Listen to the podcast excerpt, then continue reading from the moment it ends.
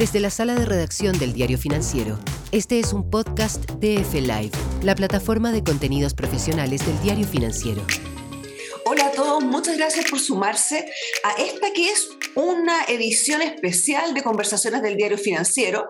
Es un, un, ciclo un poquito más corto que hemos decidido eh, montar porque el tema de la inflación está tomando todo el toda la atención de nuestros lectores y queremos entrar a fondo desde diferentes ángulos, tanto los ángulos internacionales, los ángulos metodológicos, cómo están reaccionando las marcas y los consumidores a la inflación eh, y una serie de otros temas. Para cada uno de estos temas traemos a un especialista y hoy día eh, me gustaría partir eh, invitando y saludando a Cristian Echeverría, que es el director del Centro de Estudios y Economía y Negocios de la Universidad del Desarrollo. Bienvenido, Cristian. Hola, Mary, ¿qué tal? Gracias por la invitación. Ustedes llevan en, en, el CEN, que se llama este, este centro de estudio, eh, casi 10 años midiendo la inflación por diferentes niveles de ingreso. Y eso les permite tener una perspectiva del impacto que ha tenido eh, las diferentes olas de inflación en las personas de más escasos recursos. ¿Cómo ves las últimas mediciones y qué nos dicen de lo que está pasando ahí? Mira, eh, básicamente como nosotros lo que hacemos es separar el IPC según la canasta que representa mejor el consumo de cada uno de los grupos de los quintiles, desde el 1 hasta el 5, el 1 siendo el más bajo y el 5 el de más alto de. Entonces, esto nos permite eh, monitorear y seguir a través del tiempo cómo este ambiente de inflación diferenciada que hemos estado viendo con un grueso del fuerte de la inflación eh, hacia alimentos y bebidas no alcohólicas. Ahí estaba concentrado en lo grueso, ciertos productos básicos para la población. Entonces, eh, por construcción simplemente hemos identificado que ha tenido eh, esta oleada de inflación que hemos vivido post pandemia, acelerada por los cambios internacionales, especialmente el conflicto reciente, ha tenido un, impacto diferenciadamente mayor sobre la canasta que representa a los ingresos de más bajo, eh, ingresos de nivel más bajo, es decir, al quintil 1 dentro del ordenamiento de, más bajo a más altos ingresos. ¿Y por qué razón? Porque para ellos los alimentos representan un 28% de su consumo, de su ingreso total, de su consumo total, digamos, eh, versus hogares de altos ingresos en los cuales los alimentos representan solo un 11%. Entonces esto ya te da al tiro una nota, eh, digamos, de la sensación eh, inflacionaria que están teniendo los hogares. y si le pusiéramos un número, y si le pusiéramos un número, estamos hablando de que, que sufren el doble de la inflación, un tercio más de la inflación. ¿En qué rango está el golpe no, adicional? Eh, sí, el golpe adicional como proporción eh, está entre el 1 y el 2%, ha estado fluctuando en el último año, pero eh, un 1, entre un 1 y un 2% mayor eh, inflación por sobre el IPC general para los hogares de bajos ingresos en comparación con los de altos ingresos, producto de este sesgo, digamos, mayor hacia los alimentos. Y el, a medida, como se está viendo la trayectoria de la inflación hacia mediados de año, donde vamos a llegar a dos dígitos, probablemente, muy probablemente, y, em, considerando que hay otros factores que se podrían sumar, ¿se debería esperar lo mismo? ¿Un diferencial em, en, en, contra, digamos, de los sectores más desposeídos? Bueno, es lo más probable porque hemos visto que por sobre los problemas que nos trajo la pandemia y que todavía no se han despejado a nivel global, cierto abastecimiento, en fin, eh, también tenemos el efecto de la guerra en Ucrania que compromete a exportadores importantes de materias primas. Rusia y Ucrania los dos son importantes en distintos rubros, pero... Son los graneros de, del mundo. más exactamente, o sea, ayer estaba viendo que Ucrania exporta más del 50% del total de, por ejemplo, de semilla de maravilla que se transa en los mercados globales. Ah, y eso está un poco a la base de estos aumentos fuertes que hemos visto en los precios de los aceites comestibles. Y también ahora ella es solo uno, pero de otros granos que también. Sí, se suma también la, escasez de, de, fertilizantes, que también le pega directamente a las cosechas. Y, entonces, el tema alimentos, ¿crees tú que es lo que explica esto básicamente? Sin embargo, el precio de los combustibles, si uno piensa en el fondo, ahora que viene el invierno, con el gas licuado y otras diferentes fuentes de, de calefacción, tampoco el escenario es muy alentador, ¿no?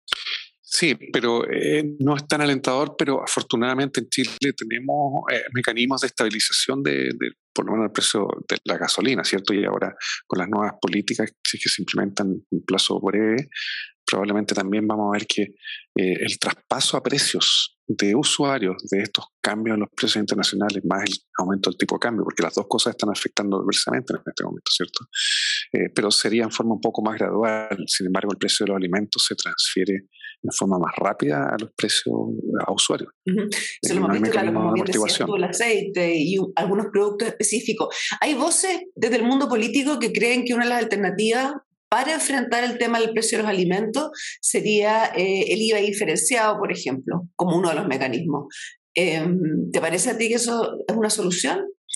No, no me parece porque el IVA diferenciado según tipo de producto es de esas medidas que precisamente hay que tratar de evitar que son medidas que pueden tomar países ricos, pero nosotros no somos un país rico. ¿Y por qué razón? Porque eh, benefician, o sea, el, Estado eh, eh, asume esa diferencia, ¿cierto? Porque un IVA diferenciado significa un IVA más bajo para los alimentos, significa menor recaudación tributaria en el momento en que el país necesita generar recursos para otros gastos, donde hay sectores vulnerables y focalizadamente identificados. Entonces, una política transversal que va a beneficiar también a hogares que no lo necesitan, y que tienen una propensión al consumo de estos bienes, por decirlo así, eh, como proporción de sus ingresos más alta que un hogar de bajo ingresos. ¿Por qué? Porque hay más abundancia de recursos, así de simple. Entonces, estas políticas transversales no son en general las que deberíamos tratar de seguir. En ese sentido, también la idea de la fijación del precio del pan o de ciertos productos también sería, en el fondo, la misma lógica que evitar la población en general y no los que deberían verse beneficiados. Efectivamente, o sea, tenemos tanta experiencia en nuestro país, en una época pasada en que tuvimos fijaciones de precios, eh, en otros países actualmente, en Venezuela y otros países en los cuales la fijación de precios instantáneamente, claro, genera que algunas personas de los estratos eh, que se trataba de beneficiar, efectivamente obtienen eh, algunos de los productos a los precios más bajos pero no todos, porque generan escasez inmediatamente. Es decir, no hay disponibilidad. Lo que más quisiéramos ahora es que hubiera más disponibilidad de alimentos, no menos disponibilidad de alimentos, más disponibilidad de pan, pero no menos disponibilidad de pan. Y la fijación de precios lo que hacen siempre. Y la economía en ese sentido es como hay fuerzas de la gravedad del funcionamiento económico que no son inescapables. No, no es más allá de, la formación económica que pueda tener una persona, eh, la historia muestra que esto ocurre que hay escasez cuando fijas precios y lo que quiere es lo contrario. Ahora, en el caso de los combustibles, sí se toman medidas que al final benefician a todos. Eh, y mucha gente dice que toman medidas que benefician a la gente que tiene auto, por ejemplo, y que no se tienen especialmente a las personas que más lo necesitan. Sin embargo, el gobierno también controla el precio del transporte público. Bueno, e, es un, un ejemplo de, un, de un tipo de bien o sea, la energía, que es transversalmente utilizado por todos los estratos socioeconómicos y en formas semejantes. Lo que ocurre es que los modos de transporte son distintos. Efectivamente, el transporte privado, eh, los hogares de más alto ingreso usan casi exclusivamente transporte privado, modos de transporte privado. Eh, y los sectores de ingresos medios bajos y bajos, los quintiles más bajos, eh, usan modos de transporte público. Y ambos están eh, similarmente impactados por aumento en los precios de los combustibles. Entonces, en ese caso particular, se trata de una política que es transversal, es cierto, pero que, dado el diferente énfasis en los modos de transporte, eh, afecta de todas maneras en forma casi igual a los quintiles bajos y a los quintiles altos. Ahora, que participa de la misma proporción en el gasto total también.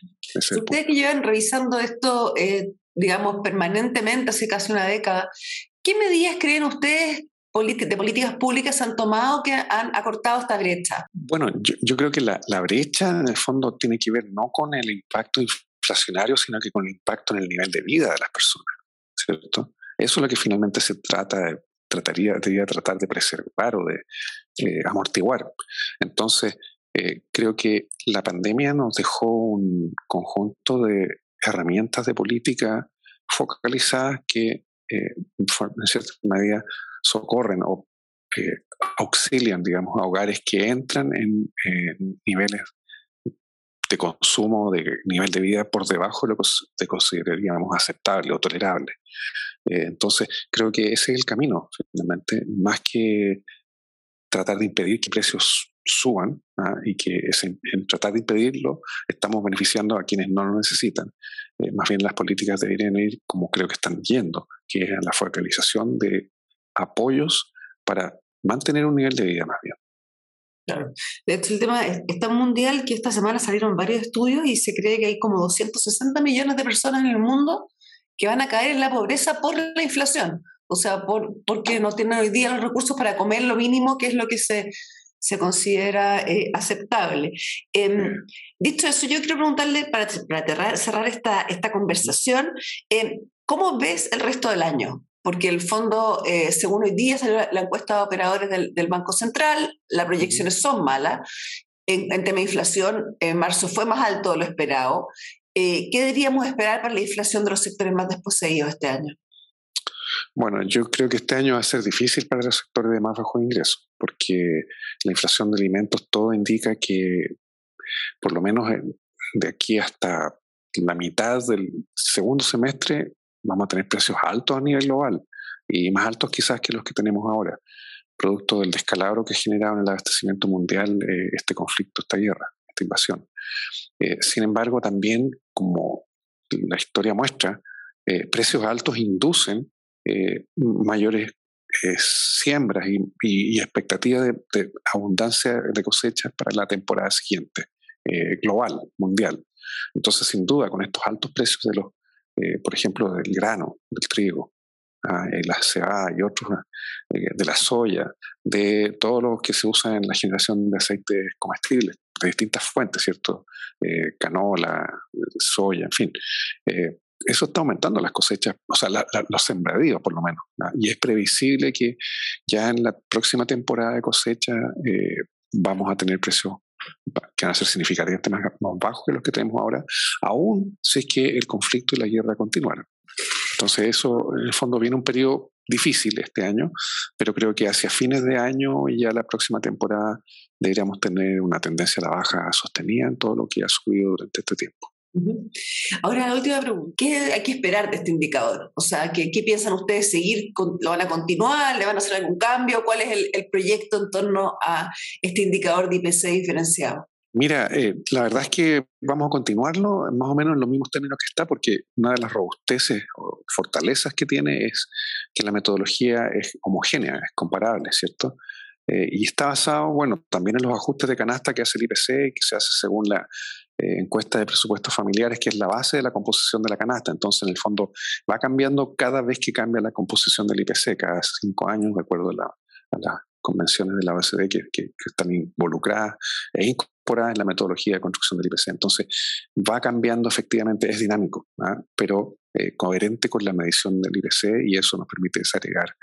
Entonces, creo que tiene un gran valor como indicador, ilustra las decisiones, por ejemplo, y las discusiones de, de aumento del salario mínimo. ¿Por qué? Porque el salario mínimo afecta fundamentalmente a hogares de, este quintil de más bajos ingresos. Entonces, eh, y, en fin, y otras políticas públicas también están mirando cada vez más eh, atentamente, digamos, lo que, lo que indica esta medición de la eh, inflación diferenciada por grupos de ingresos, especialmente con foco en los los grupos de más bajos ingresos. Bueno, muchísimas gracias, Cristian, eh, por este tiempo. Gracias también a la UDD por eh, facilitarnos este indicador.